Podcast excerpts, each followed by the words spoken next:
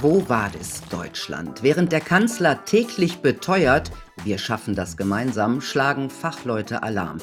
Der Handwerkspräsident befürchtet eine Welle von Insolvenzen. Der Bauernverband warnt sogar vor Lebensmittelknappheit. Die Wirtschaft ächzt und wer kann, der sieht sich nach Produktionsstätten im Ausland um. Währenddessen klettern die Preise weiter nach oben und die Inflation schreitet munter voran.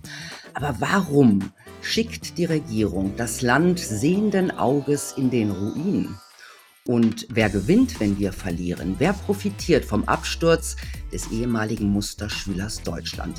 Mein Gast sagt, hm, da gibt es einige Gewinner und es gibt auch ein Interesse an einem schwachen Deutschland. Darüber reden wir. Jetzt den Punkt Preradovic. Hallo, Professor Dr. Christian Kreis. Hallo, Frau Preradovic. Ich stelle Sie kurz vor. Sie haben an der Uni München Volkswirtschaftslehre studiert und dort auch promoviert, und zwar über die große Depression 1929 bis 1932. Sie waren dann neun Jahre als Bankier tätig, davon sieben als Investmentbanker. Seit 2002 sind Sie Professor für Finanzierung und haben auch schon in den USA an der University of Maine MBA-Vorlesungen über Investmentbanking gehalten. Sie sind Vortragsredner und Buchautor. Als Autor haben Sie inzwischen sieben Bücher geschrieben, Ihre neuesten Gekaufte Wissenschaft und das Mephisto-Prinzip in unserer Wirtschaft. Sie waren bereits dreimal als unabhängiger Experte im Bundestag, und zwar für die SPD, die Grünen und die Linke geladen und setzen sich für menschengerechte Wirtschaft ein. So, jetzt fangen wir an. Was erwarten Sie angesichts der Preisexplosionen für den Industriestandort Deutschland? Puh, also Preisexplosion ähm, haben wir mit dem Begriff Explosion wäre ich vorsichtig. Die Großhandelspreise, die Energiepreise, die sind tatsächlich sehr, sehr stark gestiegen. Die Inflation selbst ist ja momentan bei 8,1 Prozent. Da würde ich noch nicht von der Preisexplosion sprechen, sondern eben von der, von der gestiegenen Inflation. Aber was tatsächlich ganz gravierend für unsere Wirtschaft ist, sind diese Erdgaspreissteigerungen, die Energiepreissteigerungen die jetzt äh, von Tag zu Tag hören wir, dass die Industrie mehr und mehr darunter leidet, weil wir einfach nicht mehr wettbewerbsfähig sind.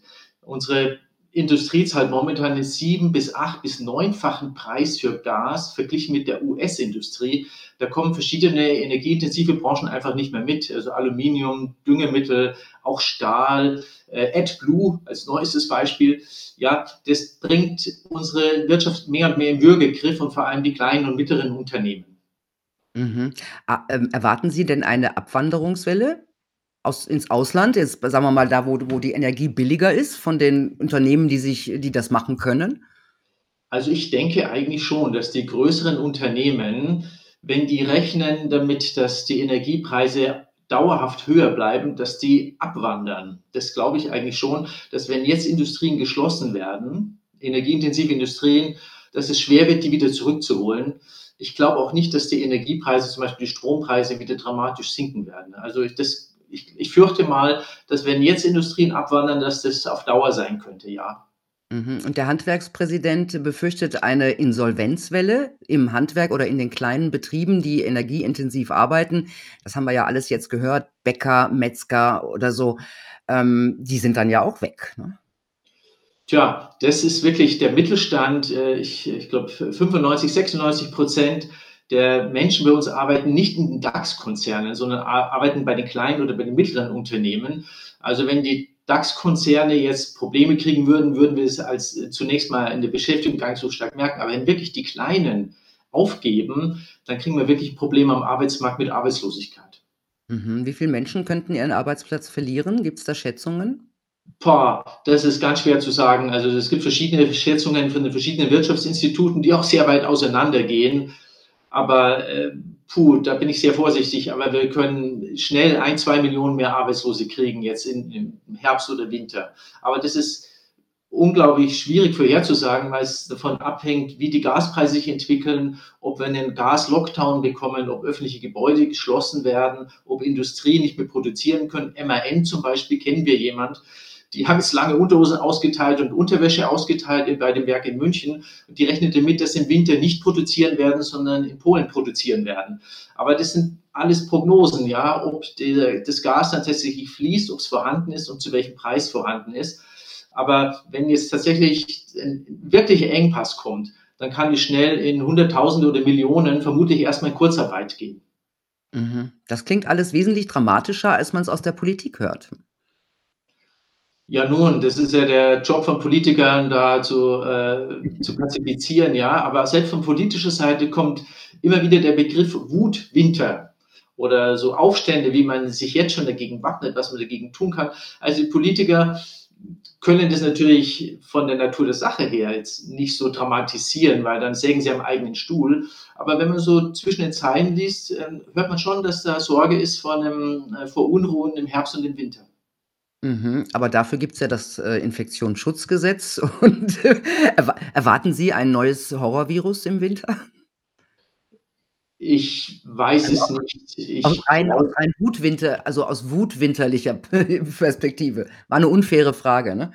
Also, wutwinterlich wäre es natürlich günstig. Das sieht man ja in China, wenn die ihre, äh, Lockdowns haben und die Leute wollen oder auch diese so im Raum haben, wenn dann die Leute von der Geldbank abheben wollen oder protestieren wollen, dann werden die einfach weggesperrt oder werden dann ähm, so diskriminiert über ihr Überwachungssystem, dass sie überhaupt nicht mehr protestieren können.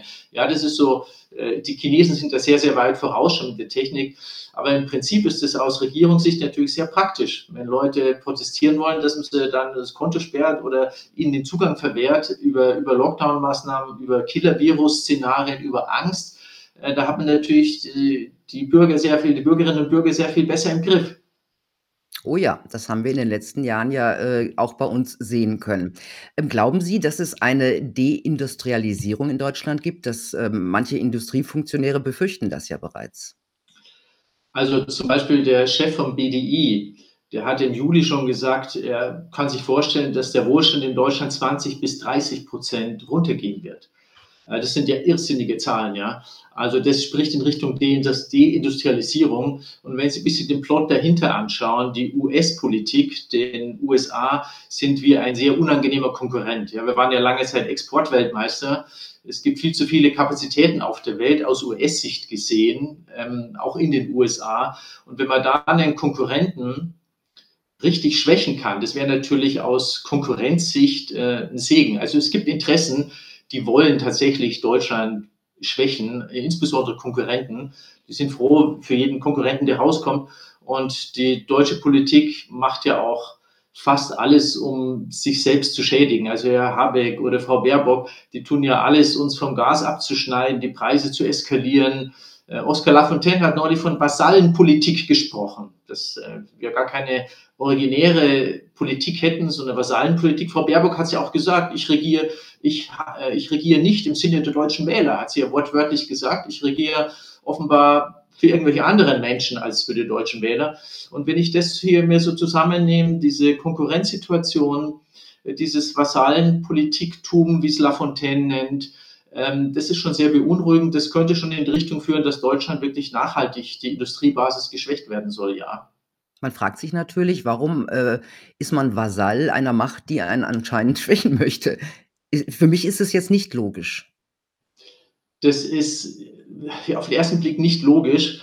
Ähm, wenn Sie, das ist auch nicht so ganz einfach, aber wenn Sie schauen, wo die Führungskräfte herkommen, wer in Davos in diesen New Leadership, in diesen Leadership-Schulen war, bei Charles Schwab und schon davor in den Vorgängerinstitutionen, wie die Netzwerke sind, in die USA mit transatlantischen Verbindungen. Wenn Sie da diese ganzen Verbindungen zusammensehen, auch wer im Journalismus äh, sitzt in den, in den Chefetagen, das ist sehr eng äh, zusammen verflochten. Und dann wird immer die Karte der Kriegsschuld gespielt und des Nationalsozialismus. Also das deutsche Selbstbewusstsein ist ja sehr stark ähm, lediert, würde ich mal sagen, auch mit dem gewissen Recht, äh, was die Verbrechen anlangt, selbstverständlich. Aber es ist geschwächt. Und jetzt hat man endlich die Möglichkeit, jetzt aus Sinne der Politiker, vor allem der grünen Politiker, die ja in einem Ausmaß kriegstreiberisch sind, wie ich es nicht für möglich gehalten hätte. Ich war früher selber mal bei den Grünen, jetzt sind es eher die Olivgrünen. Also wenn ich mir, wenn ich mir äh, das so anschaue und zusammenreimen, dann wird mir, ist mir nicht ganz wohl dabei. Mhm. Ähm, würde das denn eine eine Schwächung, äh, Europas oder gerade Deutschlands würde das irgendwelche amerikanischen US-Probleme lösen? Na ja, das kommt jetzt auf die Ebenen an. Rein Welche Probleme rein haben denn die USA jetzt wirtschaftlich? Jetzt rein ökonomisch ist es in den USA so, dass die in den letzten 40 Jahren starke Ungleichverteilung hatten. Also der Wohlstand ist zunehmend nach oben geflossen, in der Mitte und unten ist wenig angekommen und die haben hohe Kapazitäten aufgebaut. Und die Massenkaufkraft reicht hinten und vorne nicht aus in den USA. Deswegen haben die einen riesigen Schuldenberg angehäuft. Fast 360 Prozent vom BIP. Auf jeden Dollar BIP kommen 3,60 Dollar Schulden. Also USA haben zu Hause ein, ein massives Problem, ein Überkapazitätenproblem. Sie haben viel zu hohe Schulden. Sie haben die Geldmenge verzehnfacht, verelfacht. Und da wäre natürlich ein Kanal, ein Exit, ein Ventil im Ausland, wäre natürlich ein Segen, um die eigenen Probleme zu exportieren. Das war ja schon öfter mal in die Geschichte, Beggar Thy Neighbor oder auch noch gravierender, dass man die Probleme exportiert. Und wenn man da schafft, Konkurrenten zu schwächen oder gar auszuschalten, ist natürlich ein Segen für die Homebase. Also rein von der ökonomischen Machtbasis her gesehen, ist Konkurrentenschwächen gut. Und meiner Meinung nach ist Deutschland aus US-Sicht ein, aus aus äh, ökonomischer Sicht unbedingt ein Konkurrent, weil wir immer glauben, wir sind so äh, unbedingt Verbündete. Und das ist auch das, was ich, was ich vorhin noch dazu sagen wollte. Frau Baerbock oder Habeck oder andere sagen, endlich Endlich stehen wir auf der Seite der Guten, auf der Achse des Guten, endlich mit der Entente. Jetzt haben wir die zwei Kriege, wo wir immer auf der Seite der Bösen standen und endlich können wir uns mit den USA verbünden und gegen die bösen Russen jetzt eindreschen. Äh, das hat auch was Erleichterndes, auch so für die, ähm, ja, für das Nationalbewusstsein, das ja in Deutschland sehr, sehr schwierig ist durch die Geschichte. Und diese Sachen kommen so zusammen, dass diese Vasallenpolitik, so eine gewisse freiwillige Unterwerfung sehr stark da ist, wie ich es wahrnehme. Und das führt zu dieser ganzen Amalgamierung, dass die, deutsche Polit die deutschen Politiker eben sehr stark in US-Interessen verfolgen und nicht wirklich hier die, die Interessen der, der hiesigen Wähler, wie es Frau Baerbock jetzt selbst sagt, verfolgen. Mhm. Ähm, Sie haben gesagt, die Deutschen sind neben Verbündete in der NATO halt in erster Linie Konkurrenz äh, für die USA. Und ähm, Deutschland zusammen mit einem Russland als befreundete äh, Macht wäre wahrscheinlich noch ein größerer Konkurrent, oder? Es gab doch immer Bestrebungen aus den USA, äh, so eine auch wirtschaftliche Verbindung zu verhindern. Ja, also das ist äh, meines Wissens eine ganz alte angelsächsische Politik. Es war schon von England, äh, wenn Mitteleuropa sich mit Russland wirklich in Freundschaft verbünden würde, das wäre sensationell. Und wenn man dann noch das asiatische Hinterland dazu nimmt, glaube ich, leben fast 70 Prozent der Erdbevölkerung leben auf diesem, auf dieser eurasischen Platte. Und was da an Wirtschaftskraft ist, an menschlicher Kraft, also wenn man jetzt das Asien noch mit dazu nimmt, ist es ungeheuerlich. Da sind die USA plötzlich ein, ein minor Player. Und wenn wir jetzt Deutschland und Russland nehmen, meiner Meinung nach wäre unsere Aufgabe, uns mit dem russischen Volk zu versöhnen, zu verbrüdern, natürlich auch mit dem französischen und englischen und sonstigen Völkern, aber auch mit dem russischen Volk. Das wäre eigentlich unsere Aufgabe, meiner Meinung nach, in Deutschland. Aber das ist ein Albtraum für angelsächsische Hegemonialpolitik seit über 100 Jahren. Wenn die sich zusammentun aus angelsächsischer Sicht, das mitteleuropäische, äh, das Engineering-Denken, das organisatorische Denken mit diesem riesigen Hinterland, mit dieser Kraft dieses russischen Landes, des russischen Volkes. Rohstoff, und Rohstoffe gibt es dann. Rohstoffe. Das wäre eine gewaltige Gegenkraft gegen die USA und die werden alles tun, das zu verhindern. Und sie haben es schon verhindert über Nord Stream 2, schon lange vor Ukraine, war ja ungeheuerlich, dass sie gesagt haben, wir dürfen kein Nord Stream 2 bauen. Ich meine, bitte, das ist im tiefsten deutschen und russischen Interesse, Nord Stream 2 zu haben, sich mit diesem asiatischen Platte, sich aus der zu versorgen und nicht von Saudi-Arabien, nicht von USA. Also die Abhängigkeit haben wir ja heute gegenüber Saudi-Arabien und den anderen äh, Öllieferländern. Das ist ja ganz absurd, mit Abhängigkeit zu argumentieren. Aber wir sehen schon lange vor dem Ukraine-Krieg, dass die USA alles versuchen, jetzt auch in jüngerer Zeit, das deutsche und russische Volk zu entzweien. Mhm. Da kommt Ihnen der Krieg, äh, natürlich jetzt sehr entgegen. Also, die USA, glauben Sie, die dass sie ein Interesse ein größeres Interesse an diesem Krieg haben? Ja, ich glaube ja. Ich glaube auch, dass der schon lange vorbereitet ist. Es gab 2014 diesen Flugzeugabsturz über die Ukraine, wo fast 300 Menschen gestorben sind. Ähm, und da ist er lange gerätselt worden, ist das Flugzeug runtergeschossen worden. Und dann hat man gesagt, naja, das haben die pro-russischen Milizen in der Ostukraine abgeschossen. Und dann ging durch die ganzen westlichen Medien, also nicht nur Deutschland, aber auch in Deutschland, ein Bild von so einem ukrainischen Soldaten, der russlandfreundlich ist, der so, ein, so, eine, so eine Affenpuppe in die Kamera hält. Und der Untertitel war Russlandfreundlicher Soldat verhöhnt Todesopfer, sinngemäß. Und wenn man dann die Filmsequenz sich anschaut, dann hat er diesen Affen in der Hand, dann legt den Affen weg, nimmt seine Kappe ab und bekreuzigt sich. Also was wir in den Headlines in Deutschland gelesen haben, in den angelsächsischen Medien, war eine blanke Lüge. Man hat damals schon äh, russlandfreundliche Russlandfreundlichkeit als diabolisch, als ähm, als ganz schlimm, als verbrecherisch dargestellt, was eine Lüge war. Und ab dieser Sendung, das lief in der Anstalt, in der Anstalt äh, 2014, 2015, seit dieser Sendung dachte ich mir, jetzt wird der Krieg vorbereitet gegen Russland. Jetzt macht man das Feindbild Russland, der Russ ist der Böse, der Russ ist der Feind.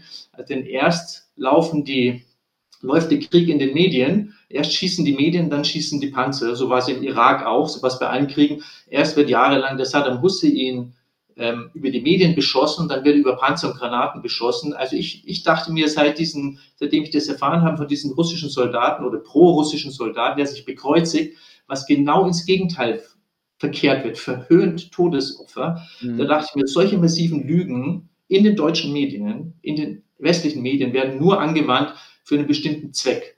Und was ist der Zweck? Der Zweck ist, Russland zum Feind zu erklären, wieder zu entzweien. Und seither dachte ich mir, wird ein Krieg vorbereitet. Aber den Krieg hat Putin angefangen. Ja, natürlich. Also es hat eine Vorgeschichte, wie selbstverständlich hat Putin den Krieg angefangen und Krieg ist nicht gut, Invasion ist falsch. Äh, mit Panzern einzumarschieren in ein Land ist nicht gut, was Putin gemacht hat, selbstverständlich. Aber dieser Einmarsch am 24. Februar hat ja eine Vorgeschichte. Ja, das geht ja zurück bis zur deutschen Wiedervereinigung, bis zum Zerbrechen der Sowjetunion, wo damals das Versprechen gegenüber Russland gegeben wurde, keine NATO-Osterweiterung. Und selbst Deutschland hieß es am Anfang, soll Deutschland der NATO bleiben, ja oder nein? Und dann hat Russland zugestimmt, okay, Deutschland kann in der NATO bleiben, aber keine NATO-Osterweiterung. Und dieser Vertrag, äh, dieses Versprechen ist von US-Seite seit 30 Jahren systematisch gebrochen worden. Die NATO-Osterweiterung bis an die Grenze Russlands. Also man hat alles getan, um Russland zu provozieren. Man hat auch in der Ukraine zum Beispiel diese Biochemielabore eingerichtet mit US-Unterstützung und das US-Außenministerium sagt auch ganz offen, natürlich gibt es diese Biochemielabore, wir müssen aufpassen, dass der Russe sie nicht kriegt. Mhm. Also die leugnen das gar nicht ab. Also, dass man in die Ukraine jetzt versucht, westliche Waffen bis hin zu atomarer Aufrüstung zu bringen. Also man hat alles versucht, Russland immer mehr unter Druck zu setzen und die Ukraine aufzuhetzen, die Bevölkerung mit Hilfe von westlichen Geldern aufzuhetzen gegen Russland. Äh, man hat alles getan, um Russland zu provozieren. Und immer gesagt, eine Grenze. Ihr könnt nicht bis an, an die russische Grenze gehen. Und dann hat er eben entschieden am 24. Februar, ich weiß nicht, wo Putin, Militär, wer auch immer, jetzt lassen wir es nicht mehr bieten, jetzt greifen wir an. Also dieser Ukraine-Krieg hatte eine lange Vorgeschichte. Mhm. Hat es ganz sicher. Kommen wir nochmal äh, zur Wirtschaft äh, zurück. Profitiert denn noch jemand? Profitieren vielleicht die großen Konzerne, die, die, die weltgroßen äh, Konzerne von einer Schwächung, von einer wirtschaftlichen Schwächung Deutschlands? Ja, also es, da gibt es zwei Ebenen. Zum einen die großen Konzerne, die profitieren. Also was wir jetzt gesehen haben, die neuesten Exxon-Zahlen, äh, die jetzt die Halbjahreszahlen von Exxon, die haben Gewinne gemacht, die haben sich verdreifacht. Also es ist ungeheuerlich, was die Energiekonzerne in den USA verdienen. Natürlich hat auch äh, Gazprom riesige Gewinne gemacht. Mhm. Also zum einen gewinnen die großen Konzerne. Ich sehe da zwei Ebenen. Zum einen die Großen profitieren gegenüber den Kleinen. Das war schon in den Lockdowns so. Das setzt sich jetzt fort in der Ukraine. Die Großunternehmen, die haben riesige Ressourcen, Möglichkeiten der Logistik, sich im Vorfeld einzudecken. Das haben die kleinen Mittelständler nicht. Also zum einen ist es ein Kampf der Großen gegen die Kleinen, um die, die Wettbewerber wegzubekommen. Und zum anderen ist es auch ein Kampf, ein nationaler Kampf gegen Europa, gegen Kontinental, gegen große Wirtschaftskonkurrenten, wo man auch versucht, und man bespricht manchmal auch von Wirtschaftskrieg. China macht übrigens auch mit. Ja. China profitiert auch von diesem Krieg. Je mehr wir die Köpfe einschlagen hier in Europa, umso besser ist es im Prinzip für China unter Hegemonialgesichtspunkten. Also ich spreche nicht unter, von menschlichen, sondern rein unter Machiavelli-Gesichtspunkten, also unter Macht- oder Cäsar-Gesichtspunkten. Also das ist diese zweite Ebene, dass man dann versucht, über, die, über Nationalismen ähm, Konkurrenz im Ausland zu schwächen. Und die, die Dinge laufen beide und am meisten gebissen ist dadurch der deutsche Mittelstand, die deutschen kleinen Unternehmen, weil wir sehr abhängig sind von diesen Gaslieferungen und wir uns freiwillig im Prinzip jetzt fast freiwillig über die Sanktionspolitik von diesem Gas auch noch selbst abschneiden, statt Nord Stream 2 zu eröffnen, was für mich die beste Lösung wäre, was auch Oskar Lafontaine zum Beispiel vorschlägt. Also dieser deutsche Mittelstand wird in eine zweifache Zange genommen, eben über Hegemonialinteressen international und dann auch große gegen kleine. Mhm, und dann gibt es ja noch andere Ebenen. Kommen wir zur Finanzwirtschaft. Das billige Geld ist jetzt passé. Also der Zinssatz ist jetzt schon ein paar Mal erhöht worden. Kann denn das diese Inflation stoppen? Das ist ja der Sinn dahinter eigentlich. Das glaube ich schon. Also in USA sicher, stoppen nicht, aber stark abmildern. Es hat, vorgestern hat man es gemerkt, da kamen die neuen Inflationszahlen raus in den USA und die Börse ist gecrashed. Wall Street ist 4, 5 Prozent runtergegangen. Die Zinsen sind nach oben geschnellt. Also man sieht, wie nervös die Finanzmärkte sind momentan auf alles, was mit Inflation zu tun hat. Ich glaube, dass die USA die Inflation brechen werden und den Griff bekommen. Nicht zwei Prozent werden sie nicht so schnell erreichen, aber vier, fünf, sechs Prozent, das wird relativ schnell gehen. Anders in Europa. In Europa haben wir keine nachfragegetriebene Inflation, sondern relativ stark eine angebotsgetriebene Inflation. Wir leiden ungleich stärker unter den Energiepreissteigerungen, weil wir viel mehr auf das auf die östlichen Importe angewiesen sind. In Europa wird die Inflation vermutlich ähm, nicht so schnell weggehen. Auch wenn die EZB die Zinsen anhebt, äh, die Energiepreise hat sie nicht, nicht im Griff. Und vor allem Erdgas hat sie nicht im Griff. Also ich rechne damit, dass USA, ja, die Inflation runterdrücken auf drei, vier, fünf, vielleicht sechs Prozent in den nächsten ein, zwei Jahren. Und Europa kann es durchaus zweistellig werden. Zweistellig. Also gibt es da überhaupt eine Grenze nach oben? Naja, theoretisch nein. Wir hatten in Deutschland ja eine Hyperinflation im November 1923. Ich habe Wirtschaftsgeschichte viel, viel gemacht. Im November 1923 waren die Preise in Baden-Württemberg, in Bayern 18 Millionen Mal so hoch wie im November 1922.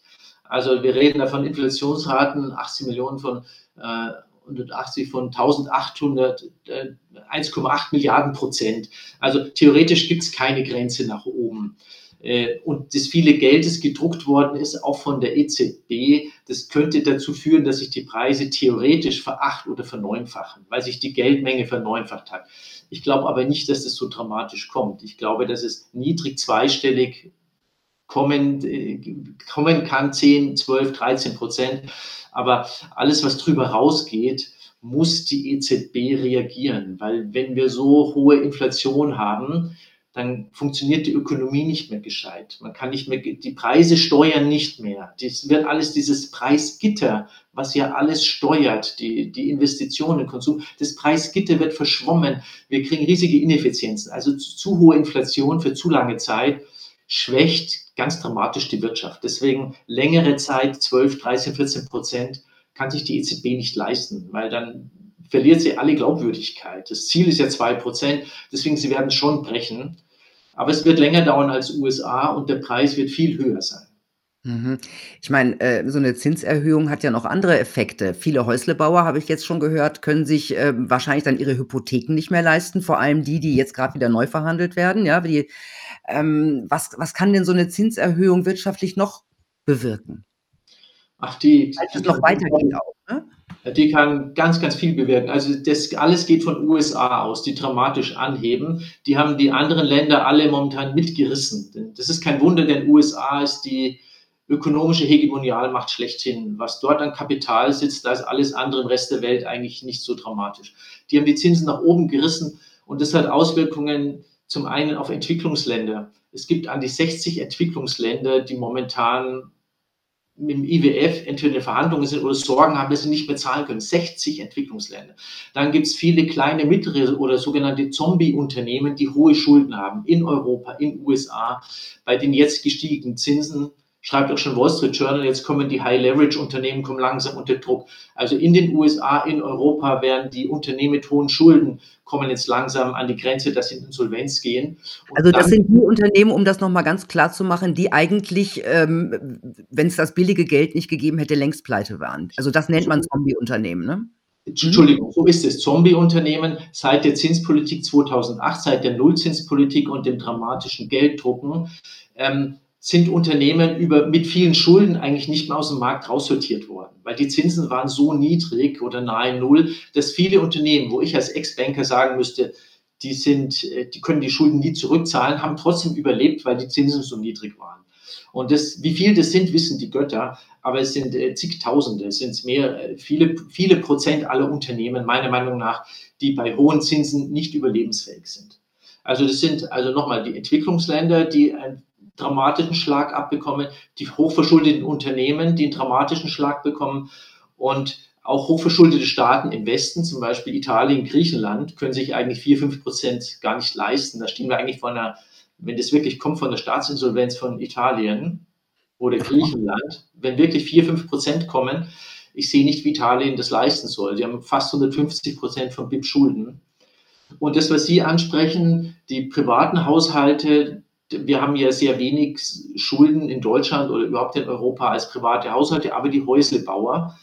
Ähm, das wird aber lange dauern, weil sie haben meistens zehnjährige Kreditverträge. Den Neuhausbau, den erwischt sie sehr stark. Die Preise stagnieren auch schon in Deutschland seit vier Monaten. Die Hauspreise steigen nicht mehr weiter an, weil die Zinsen eben so hoch sind. Also die Baubranche in Deutschland äh, wird jetzt schon, geht jetzt schon, die Frühindikatoren gehen schon stark nach unten. Mhm. Äh, Sie haben gerade gesagt, dass die Möglichkeit besteht, dass Italien in den Bankrott geht, in den Staatsbankrott. Kann das denn die Eurozone überleben? Nein, das, wenn das wirklich käme, kann die Eurozone meiner Meinung nach nicht überleben. Also die Argumentation ist wie folgt. Italien, nur die Staatsschulden ohne Unternehmen, ohne Private sind 150 Prozent vom BIP. Das heißt, wenn die Zinsen von nahe Null auf vier Prozent gehoben werden, muss Italien sechs Prozent vom BIP auf Dauer mehr Zinsen zahlen. Wie soll das gehen? Sechs Prozent vom BIP, das heißt, die müssten die Staatseinnahmen um 12, 14, 15 Punkte erhöhen. Das geht nicht. Italien hat seit 2020 kein Wirtschaftswachstum mehr gehabt, kein reales Wirtschaftswachstum mehr. Also das geht nicht wenn Italien pleite gehen sollte. Es gibt übrigens Spekulationen von Wall Street aus, äh, hieß es vor zwei, drei Wochen, die Spekulationen nehmen stark zu auf italienische Staatseinleihen, dass die, äh, ähm, dass die äh, zusammenbrechen. Wenn wirklich ein Staatsbankrott kommen sollte von so einer großen Nation wie Italien mit gut 60 Millionen Menschen, dann wären im nächsten Schritt alle Banken, die italienische Staatsanleihen halten, pleite. Das sind fast alle italienischen Banken, weil mhm. sie sehen, ich kann das Geld nicht zurückbekommen. Wenn die italienischen Banken in Insolvenz gehen, dann sind sofort die anderen europäischen Banken auch Insolvenz, weil es sehr starke Verflechtungen gibt zwischen den Banken. Das heißt, wir hätten sofort eine riesige Finanzkrise und ich glaube nicht, dass es der Euro überleben. Insofern, dann hätten wir wirklich ein Chaos-Szenario, was ich nicht hoffe, was ich mir auch nicht sicher bin, ob kommt. Das ist sehr schwierig. Aber wenn sowas käme, ein Zerbrechen der italienischen Staatsfinanzen oder der griechischen, ein Zerbrechen des Euro, Zerbrechen des Banksystems, dann hätten wir in Kontinentaleuropa, also wo der Euro ist, ein totales Chaos und äh, Arbeitslosenquoten weit über 10 Prozent querbeet. Also das wäre wirklich so rein ökonomisch der Worst Case und richtiger Zusammenbruch. Oh je. Ich meine, der Euro hat ja deutlich an Wert verloren und wird jetzt eins zu eins mit dem Dollar gehandelt. Ähm, das heißt, selbst wenn Italien nicht, äh, nicht crasht oder Griechenland, kommen wir trotzdem in eine Finanzkrise? Also jetzt ist Parität. Vor eineinhalb Jahren war es noch 1,20, hat man noch 1,20 Dollar bekommen. Also es ist eine Abwertung von schon um fast 20 Prozent. Ähm, wenn das noch mehr unter die Parität sinkt, womit ich rechne, dann kann es sein, dass Spekulationen gegen den Euro kommen von den großen Hedgefonds, von den großen Anlegern, die sagen, nö, die können ja gar nicht die Zinsen so erhöhen, weil sonst ist ja Italien pleite, dass dann Wetten laufen gegen den Euro. Und das hatten wir ja schon mal gegen das britische Pfund. Das Soros hat Anfang der 90er Jahre die britische Notenbank in die Knie gezwungen. Also wenn große Spekulanten wirklich massiv gegen den Euro spekulieren, dann gibt es zwei Möglichkeiten. entweder der Euro crasht und man sagt, wir lösen ihn auf, oder sie müssen die Zinsen dramatisch anheben. Aber dann haben wir, wie gesagt, diese Staats- und Unternehmensinsolvenzen. Also, ich weiß es nicht. Ich es weiß ist eine Lose-Lose-Situation. So hört sich das ein bisschen an. Es hört sich ein bisschen an wie eine Lose-Lose-Situation. Also, der Euro ist eine Fehlkonstruktion meiner Meinung nach von Anfang an. Von Anfang an eine Fehlkonstruktion, weil man hat politisch administriert, die Zinsen für alle gleichgesetzt unabhängig von der Bonität. Ich bin ja Banker gewesen in drei Banken. Bonität heißt die Güte des Schuldners. Also man hat im Prinzip, wenn man das in der nationalen Wirtschaft machen würde, der Eisdealer denselben Zins gegeben wie dem Daimler. Das ist absurd. Ja, man muss differenzieren zwischen der Bonität der, der Kreditnehmer. Das wird durch den Euro ausgehebelt seit über 20 Jahren. Und wenn Sie politisch administrativ, das hat, hat ja auch Russland gemacht, Sowjetunion, die haben die Zinsen administriert, das geht nicht gut. Dann werden die Kapitalströme falsch gelenkt und wir kriegen jetzt meiner Meinung nach die Rechnung der letzten 20 Jahre, diese Euro-Einführung, die ökonomisch falsch war, die die Kapitalströme seit 20 Jahren im Prinzip falsch lenkt. Und da hat sich so viel an Verzerrung aufgebaut, dass wir jetzt die Rechnung kriegen, weil Sie sagen, Lose-Lose-Situation, wie kommt man wieder raus? Ähm, wir kriegen jetzt die Rechnung für einen falschen Euro, äh, für eine falsche Idee, die damals eingeführt worden ist. Mhm. Was würden Sie jetzt tun?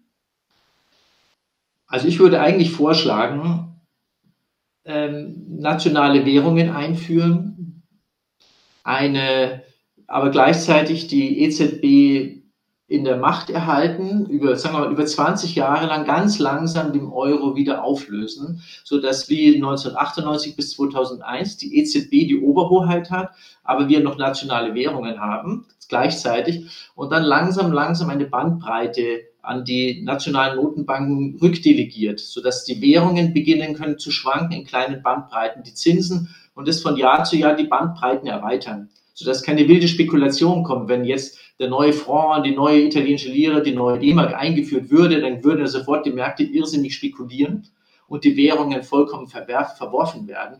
Und das nicht machen, sondern Bandbreiten, die die EZB steuert und von Jahr zu Jahr diese Bandbreiten zulassen sodass langsam die Währungen wieder atmen können und langsam die Zinsen wieder atmen können. Das heißt, dass sind die Zinsen den, der jeweiligen Volkswirtschaft wieder anpasst, sodass es wieder stimmt und auch die Währung den Volkswirtschaften wieder anpasst. Und das über einen langjährigen Prozess, über 10 oder 20 Jahre. Ich glaube, das wäre machbar, trotz der Spekulantenwucht, wenn die EZB sagt, whatever it takes, diese Bandbreiten werden wir stützen, dann könnten wir langsam über 10, 20 Jahre den Euro wieder wieder rückentwickeln, ohne dass wir einen Crash haben. Ich denke, das würde gehen. Aber es gibt keine Bestrebungen, so etwas zu tun. Also ich habe nichts davon gelesen. Ich, ich, ich, ich sehe in den Medien keine, wird, wird diese Idee nicht transportiert, nein. Es wird ja im Grunde auch nicht äh, eigentlich nicht erzählt, wie wie Sie es mir jetzt erzählt haben, ähm, wie krass es eigentlich ist und wie wie wie groß die Chance ist, dass der gesamte Euroraum zusammenbricht. Das wird doch äh, ist mir das entgangen oder wird das auch eher weniger berichtet? Das wird, wenn Sie zwischen den Zeilen lesen, dann kommt es schon immer wieder mal, vor allem in der englischen Presse oder in der amerikanischen im Wall Street Journal, dann kommt schon immer wieder mal, äh, ob der Euro überleben kann.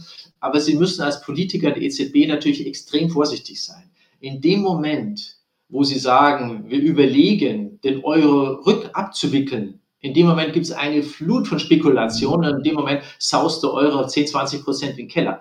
Also in dem Moment, wo sie diese Botschaft bringen von politischer Seite oder von EZB-Seite, in dem Moment lösen sie alle, alle Stürme der, äh, der, ähm, des, äh, der Spekulation aus. Und deswegen muss man als Politiker und oder auch als EZB-Politiker natürlich sehr, sehr vorsichtig sein. Das muss man im Hintergrund vorbereiten und ganz fest das alles ähm, geplant haben und dann sagen, wir machen das jetzt und werden alles tun, das durchzusetzen.